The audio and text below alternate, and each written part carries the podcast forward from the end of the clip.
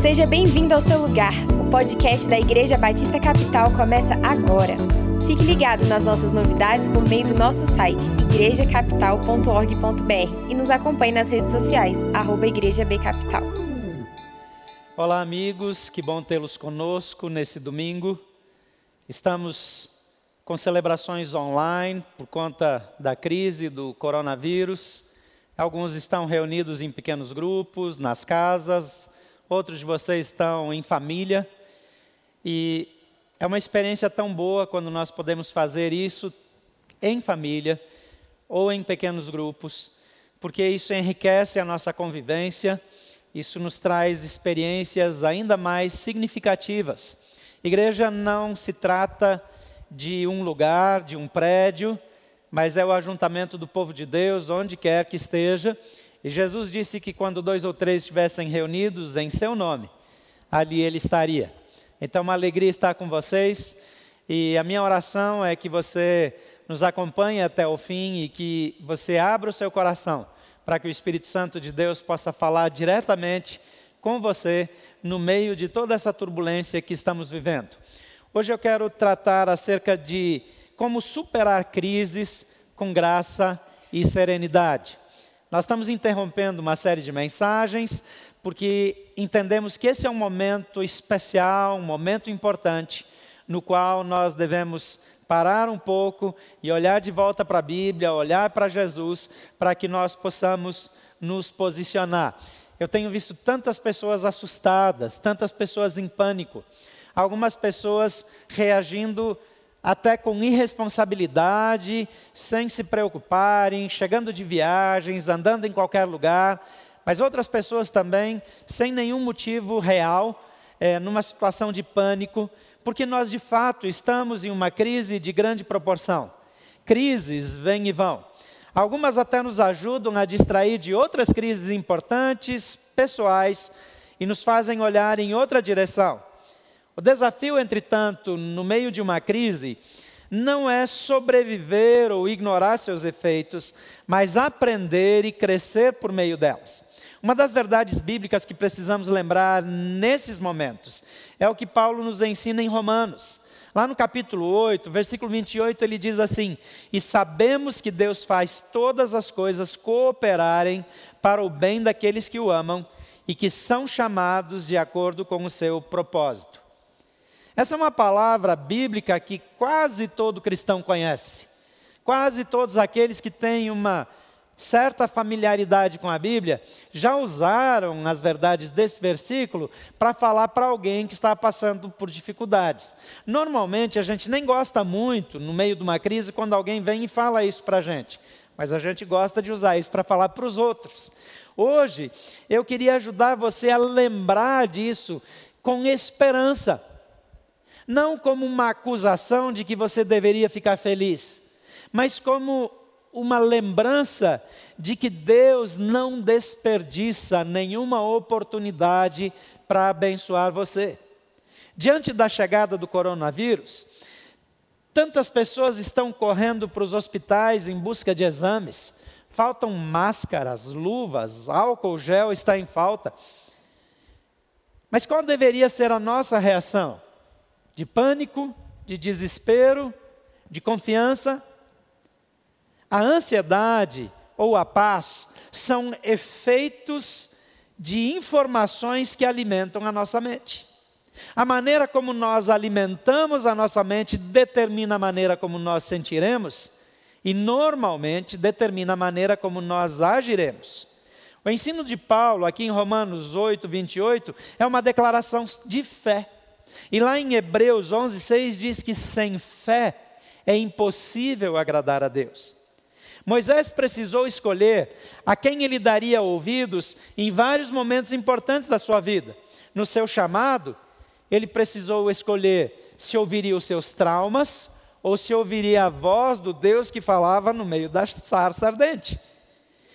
Diante do endurecimento de Faraó, que aumentou a carga dos hebreus, Moisés precisou decidir se ele ouviria a voz de Deus ou a voz do povo. Diante dos magos de Faraó que faziam obras parecidas com os que Moisés fazia, com as que Moisés fazia, pelo menos ali no início, ele precisou decidir se ele ficava impressionado com os magos ou se ele continuava confiando em Deus.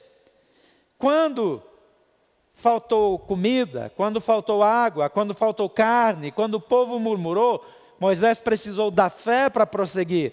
E ele precisou escolher entre ouvir as murmurações do povo ou ouvir a Deus. Jesus também enfrentou crises com as suas convicções. Quando ele esteve naquele momento de tentação, quando Satanás vai pessoalmente tentar interromper a trajetória de Jesus com argumentos deturpados, retirados da própria palavra de Deus, Jesus precisa escolher entre ouvir a Satanás, num aparente benefício que ele oferecia, ou ficar firme nas suas convicções. Quando faltou alimento para mais de 5 mil homens, fora mulheres e crianças, ou 7 mil pessoas, naquelas situações de dificuldade que os discípulos não sabiam o que fazer, Jesus precisou agir pela fé, confiando em quem ele era, confiando naquele que o enviara, ao invés de dar ouvidos às circunstâncias. No momento da ressurreição de Lázaro, a Bíblia mostra Jesus sensivelmente abalado, mas ele precisa escolher entre ficar impressionado com as sensações, com as emoções e até cobranças das irmãs de Lázaro, ou continuar confiando no propósito do Pai que o enviou.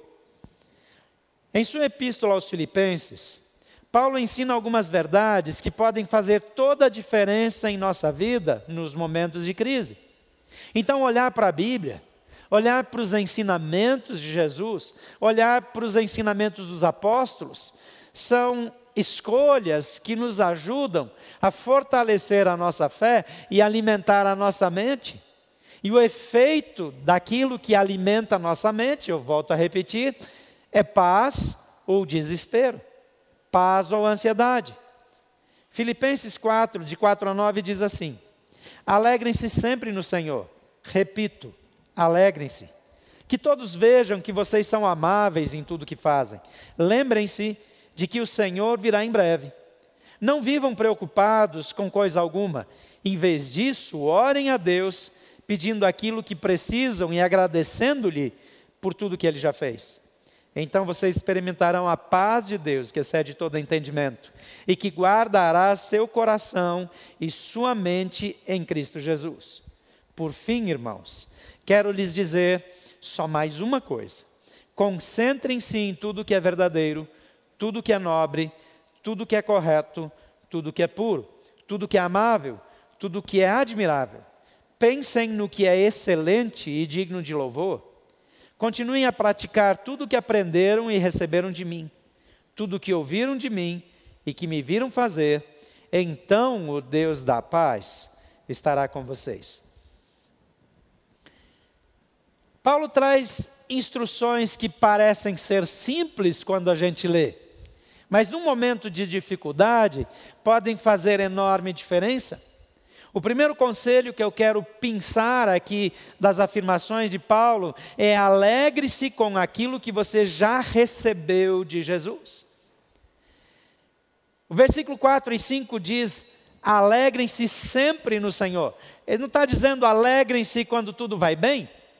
Ele está dizendo sempre, isso inclui momentos de crise, momentos de insegurança, momentos de dúvida. E ele diz: repito, alegrem-se, que todos vejam que vocês são amáveis em tudo que fazem. Lembrem-se de que o Senhor virá em breve. Pessoas satisfeitas são pessoas mais felizes. O amor, a salvação, a satisfação, a companhia, a segurança são dádivas que nós já podemos desfrutar nesse momento, porque Jesus nos dá essas coisas. Não importa se nós estamos nos sentindo bem, não importa se estamos no meio de uma crise, de uma pandemia alarmante que cresce todos os dias, não importa se a cada minuto nós somos bombardeados por novas informações. Essa semana, nós tomamos a decisão de manter as celebrações presenciais em todos os nossos campi. Dois dias depois, com novas informações, com situação alterada, tomamos a decisão de ter somente celebrações online, cancelar todas as nossas atividades presenciais, não só dos fins de semana, mas durante a semana. Mudanças inesperadas acontecem. Algumas vezes nós esperamos melhora e nós percebemos piora. Tragédias, morte acontecem na nossa vida. Na semana que passou, nós perdemos duas pessoas de famílias tão queridas, pessoas especiais na nossa vida. E como continuar vivendo depois de perdas importantes? Com a crise do coronavírus, quantas famílias estão sofrendo? Quantas pessoas estão em dúvida se serão curadas, se vão superar as doenças? Idosos, pessoas em tantos lugares do mundo, quantas famílias já perderam pessoas queridas nessa crise? Quantas pessoas estão em momentos reais de ansiedade? Elas precisam conhecer o amor de Jesus. Agora, se você é alguém que conhece o Evangelho, você precisa lembrar aquilo que Jesus já te deu. Alegre-se com aquilo que você já tem. Quanto mais satisfeitos nós estamos em Jesus, menos as circunstâncias nos afetam. O texto aqui diz: lembrem-se de que o Senhor virá em breve. Lembrar que Jesus vai voltar não é uma forma de tentar escapar da realidade, mas é uma maneira de me concentrar na verdade de que a minha vida real não é aqui. Lembrar que Jesus tem um lugar no céu para mim faz com que as ameaças à minha vida tornem-se promessas. Porque uma pessoa pode ameaçar a minha vida, mas se tirar a minha vida, me coloca na eternidade num lugar incomparavelmente melhor. Se uma enfermidade vem contra mim e ameaça a minha vida, partir dessa vida é uma promessa de esperança. Quando Paulo diz, lembrem-se que Jesus em breve virá, ele está dizendo, mesmo se você estiver passando por sofrimentos aqui, lembre-se que Jesus não vai deixá-lo nessa situação por muito tempo, porque ele vem em seu socorro. Mas ele não vem só em seu socorro para mudar essa situação. Um dia ele virá para levar você para o céu. Há uma esperança completamente diferente quando nós temos a perspectiva da eternidade. Então, alegre-se naquilo que você já tem. Não faz sentido um cristão nascido de novo entrar em pânico num momento como esse. Nós temos recursos como o recurso da oração. Nós temos esperança porque Jesus está conosco. Então alegre-se nele. Alegre-se. E o efeito disso é que as pessoas ao seu redor verão a sua paz, verão a sua tranquilidade. E o texto aqui diz que os outros vejam a sua amabilidade. Então, ao invés de fugir dos infectados, nós vamos ser o socorro daqueles que passam por dificuldades. A segunda coisa que eu vejo no ensino de Paulo e que pode nos ajudar nesse momento é a seguinte atitude: troque aquilo que o preocupa pela paz de Jesus. O versículo 6 e 7 diz: Não vivam preocupados com coisa alguma.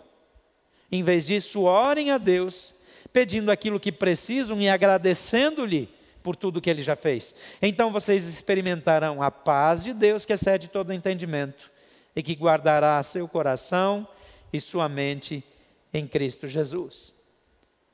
Em outras palavras, ele está dizendo: transforme as suas preocupações em orações. Eu não sei se você é do tipo que, quando sofre de ansiedade, quando tem uma preocupação, fica falando no assunto o tempo todo.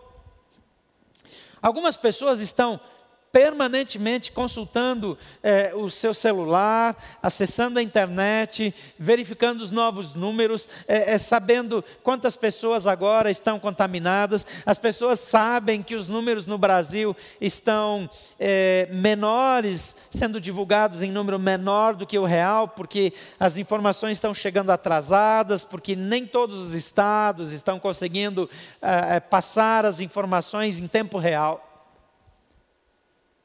Só o fato de pensar que isso possa estar acontecendo já aumenta a pressão de muitos.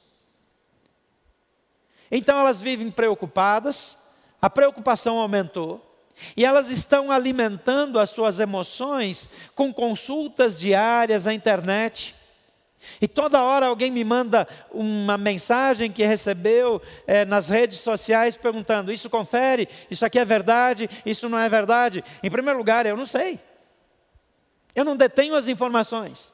Mas o que isso me mostra é que as pessoas estão ansiosas e excessivamente ansiosas. Agora, o que o texto está dizendo? Ao invés de andar preocupado, ore a Deus pedindo aquilo que precisa. O que é que nós precisamos?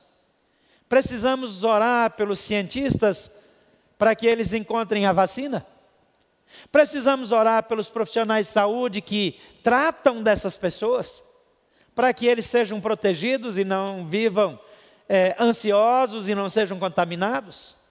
Você pode orar por seus vizinhos, você pode orar por seus amigos, você pode orar pela sua família. Quando nós falamos das preocupações com as pessoas ao nosso redor, essa conversa produz medo e ansiedade. Mas quando nós falamos das nossas preocupações com Jesus, essa conversa produz paz e segurança. O problema não está apenas no que você fala, no conteúdo. O problema está também e principalmente em para quem você fala. Se você fala com as pessoas de tudo aquilo que preocupa você, numa crise como essa, a sua ansiedade aumenta, a sua paz desaparece e você contamina os outros com o pânico, com o medo, com a ansiedade, com a ausência de paz. Mas se ao invés de falar com as pessoas das suas preocupações, você fala exclusivamente com Jesus, quanto mais você fala com Jesus sobre esse assunto, mais paz você tem, mais segurança você sente, mais alegria você tem. Então, pare de falar com todo mundo e fale mais com Jesus. Separe mais tempo de oração. Ao invés de correr para a farmácia comprar máscara, luva, é, álcool gel, é importante que você siga as recomendações de segurança, obviamente. Mas mais importante é que você converse com Jesus. Porque nós não fomos criados para viver em pânico. Nós não precisamos viver com medo. Bem, estamos numa crise importante, sim. É preocupante, sim. Não sabemos se os hospitais brasileiros têm estrutura. O pastor Pedro falou dos hospitais da África, de alguns países como Guiné-Bissau, que seguramente não têm estrutura. Recentemente, um avião estava é, vindo na direção da América do Norte e ali no Caribe tentou pousar é, numa ilha e foi recusado o pouso. Então eles mudaram e tentaram é, é, pousar na República Dominicana e também foi recusado a autorização de pouso. E finalmente só sobrou o Haiti ali do lado. E então o Haiti permitiu o pouso. De todos os países que aquele avião tentou pousar, o único país sem nenhuma estrutura era o Haiti. E aquele avião cheio de chineses, turistas, pousou ali no Haiti. Então, as autoridades fizeram contato com o comandante e disseram: nosso país não tem nenhum tipo de estrutura para enfrentar esse vírus. Então, por favor, permaneçam no avião. E nós vamos fornecer tudo que vocês precisam. E, e tudo que vocês necessitam será levado até o avião.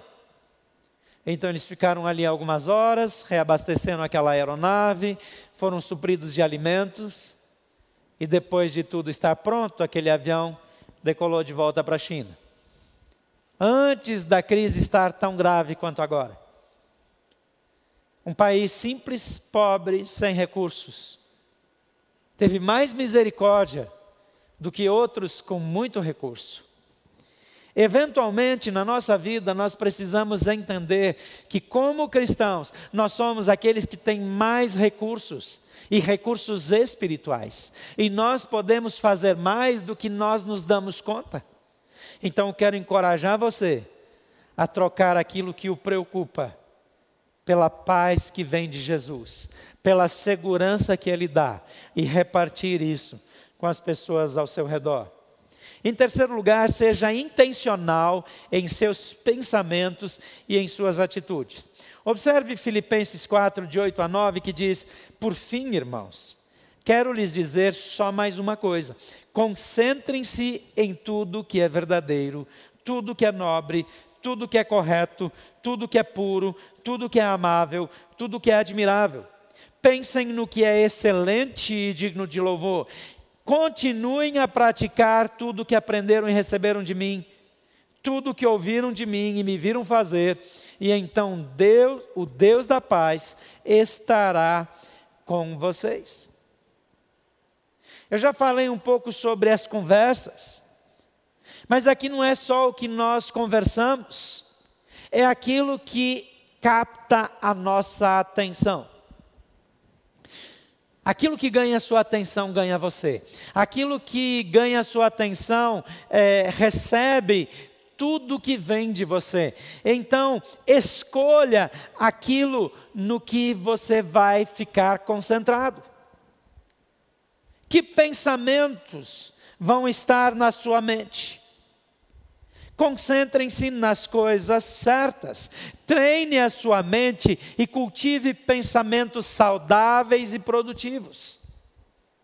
Cultivar pensamentos saudáveis e produtivos é pensar em como nós podemos ajudar em momentos difíceis. Momentos de crise são momentos de grandes oportunidades. O mandarim usa é, figuras interessantes, não tem um alfabeto como o nosso. E a palavra perigo é, no mandarim é, é a junção de duas figuras, uma que representa perigo e outra que representa oportunidade.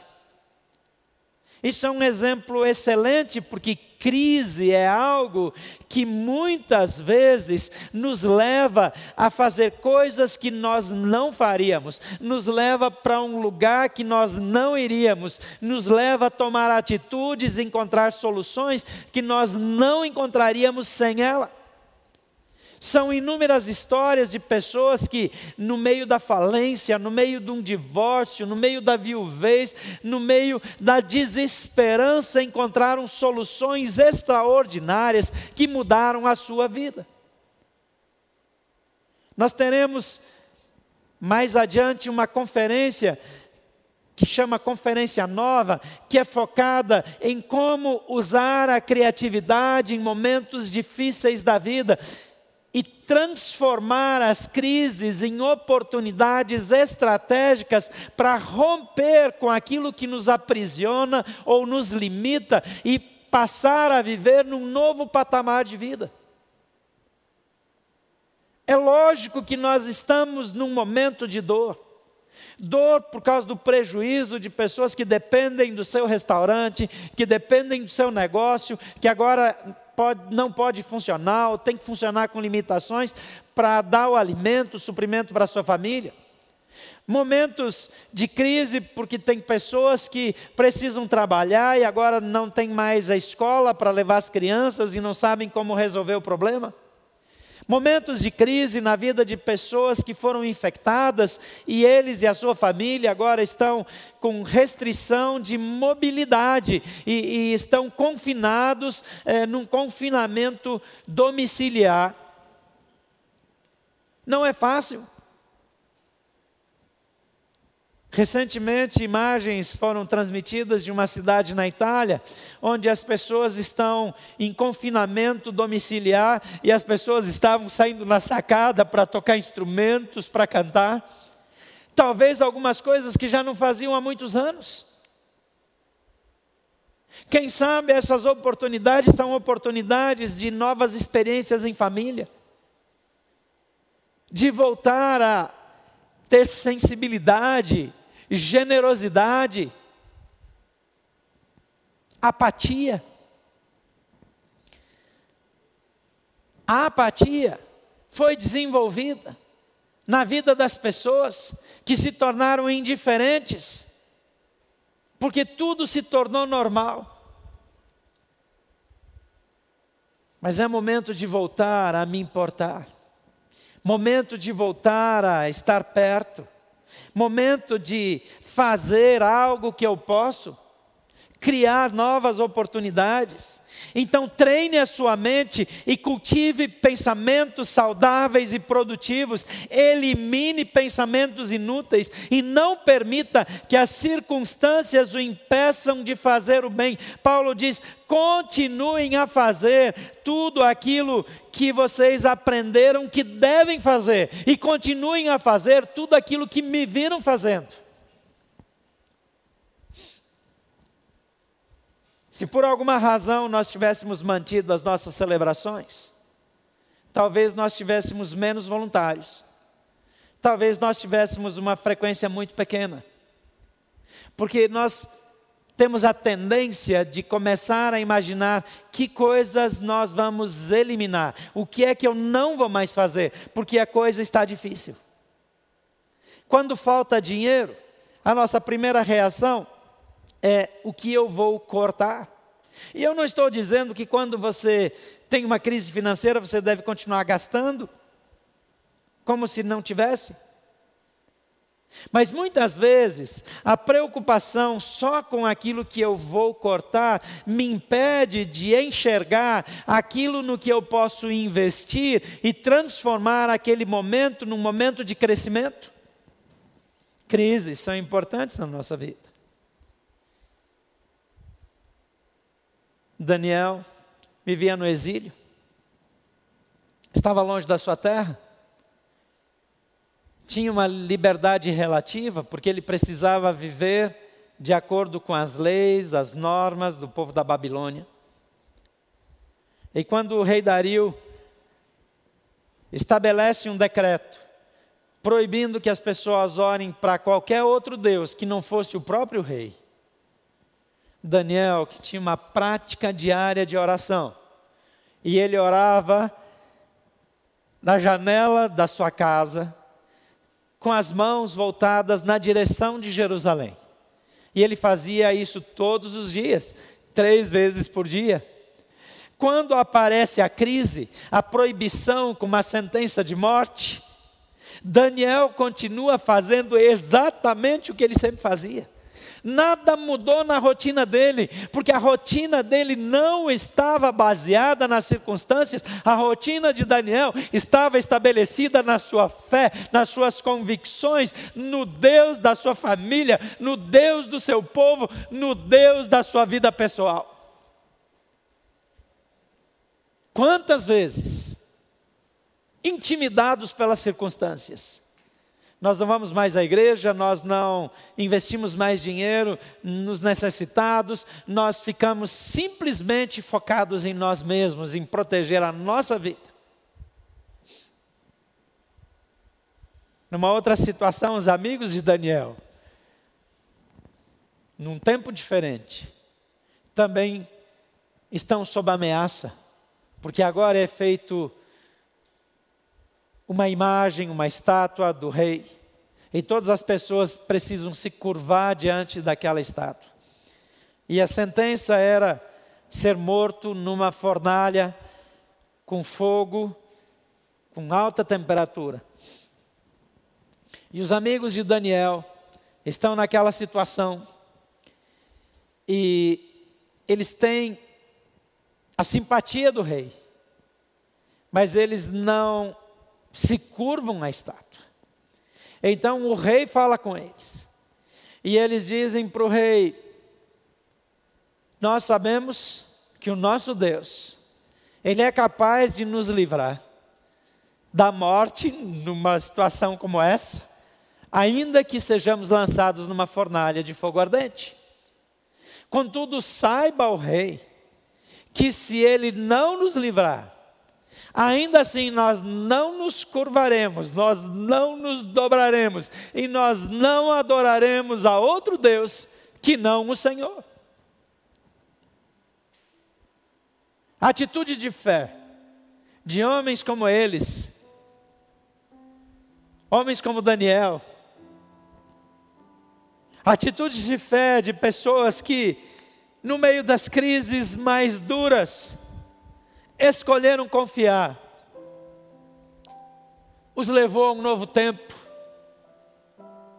serviu de inspiração, salvou a vida de pessoas, cidades inteiras, transformou a realidade de nações. A obediência de Moisés tirou um povo da escravidão. A obediência de Josué conduziu um povo à conquista de uma herança que só Deus podia lhes dar. A sua obediência, a sua ousadia, a sua fé pode ser instrumento de transformação de mudança de vida. Não se deixe abalar pelas circunstâncias. Não abandone o propósito de Deus para a sua vida. Não permita que a sua fé fique abalada. Ao invés de falar de crise, de compartilhar números de crise, fale com Jesus apresente as necessidades ao Senhor e escolha ser intencional na sua maneira de pensar e na sua maneira de agir. Permita que o Senhor lhe dê criatividade, ousadia para mudar a história. E você estará entre aqueles que abençoarão a nossa nação que abençoarão o mundo através da sua oração, através da sua atitude de fé. Talvez você, como cristão, como discípulo de Jesus, precisa nesse momento pedir perdão ao Senhor, porque a crise o levou a pensar em recursos humanos, a criticar atitudes de governantes em vez de orar por eles ao invés de achar o seu governador precipitado, ore para que as decisões dele sejam sábias. Ore pelas autoridades sanitárias. Ore pelos governadores dos estados, pelos prefeitos. Ore pelo ministro da Saúde. Ore para que os interesses econômicos não estejam acima dos interesses de proteger e abençoar a população. Ore a Deus. Torne-se um agente de transformação. Troque as seus, suas preocupações pela segurança e pela paz de Jesus. E com intencionalidade, modele os seus pensamentos e defina bem as suas atitudes. Mas alguns que nos acompanham pela internet ainda não tiveram um encontro pessoal com Jesus. E ter fé sem ter Jesus como um aliado é um esforço grande demais. Não ser tomado por pânico numa hora difícil, sem ter alguém com poder sobrenatural para nos dar uma garantia, é pedir demais. Mas a Bíblia diz que aqueles que esperam no Senhor jamais ficarão desapontados. Os que confiam no Senhor nunca serão confundidos.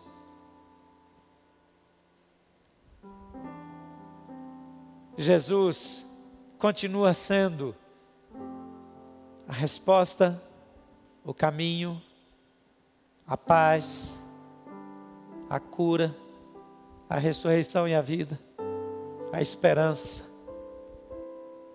Nele, eu e você, podemos ter toda a segurança.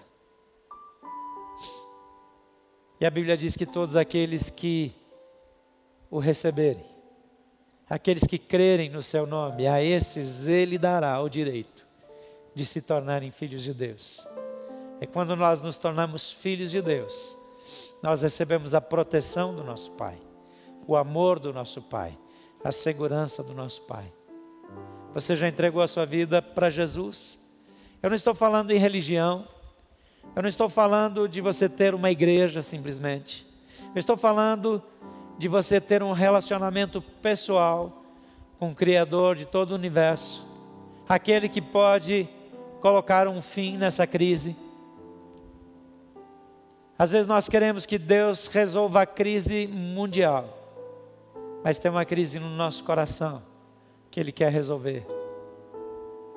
Existe um conflito, uma crise, uma falta de paz, de ansiedade, de insegurança no seu coração. Convide Jesus. E entregue o controle da sua vida. Entregue a Ele a oportunidade, a responsabilidade de cuidar do seu futuro, recebendo Jesus como Senhor e Salvador. A Bíblia diz que se você confessar a Jesus como Senhor e crer que Deus o ressuscitou dos mortos, você será salvo. Então há uma declaração que eu e você precisamos fazer. E se você nos acompanha nesse dia, eu quero convidar você a repetir, pela fé, a oração que eu vou falar agora. Diga: Senhor Jesus, eu creio que tu és o Filho de Deus, que morreu na cruz em meu lugar, que veio a esse mundo por amor de mim e que se importa comigo e que quer transformar a minha vida de dentro para fora. Nesse dia, eu te dou meu coração, eu te entrego meu futuro. Eu peço que o Senhor me dê esperança, que o Senhor me dê segurança e que o Senhor me abençoe para que eu possa viver em paz. Em nome de Jesus. A Bíblia diz que se você fez essa oração com sinceridade, a sua vida muda a partir desse momento. Não porque você repetiu uma oração que eu fiz, mas porque Ele tem interesse em mudar a sua vida. E quando você diz, Jesus, eu te dou a minha vida, Ele ouve a sua oração. E se você quiser, nós podemos ajudá-lo. Você pode falar conosco. Nós temos um dos nossos pastores num chat agora que você pode falar com ele através do YouTube. Se você quiser, você pode falar conosco através das nossas redes sociais, no Facebook, no Instagram. Mas nós estamos aqui prontos para servi-lo, para orar por você, para indicar para você a melhor maneira de você crescer espiritualmente. E será uma honra para nós poder ajudá-lo nesse momento tão importante da sua vida. Se você que nos acompanha hoje pela internet, quiser continuar conosco, inscreva-se no nosso canal do YouTube. Nós estaremos online na próxima semana com uma nova celebração. E nós vamos ter uma grande alegria de poder compartilhar com você daquilo que Deus tem feito na nossa vida. E mais do que isso, daquilo que Ele quer fazer na sua vida e através da sua vida. Que Deus abençoe você.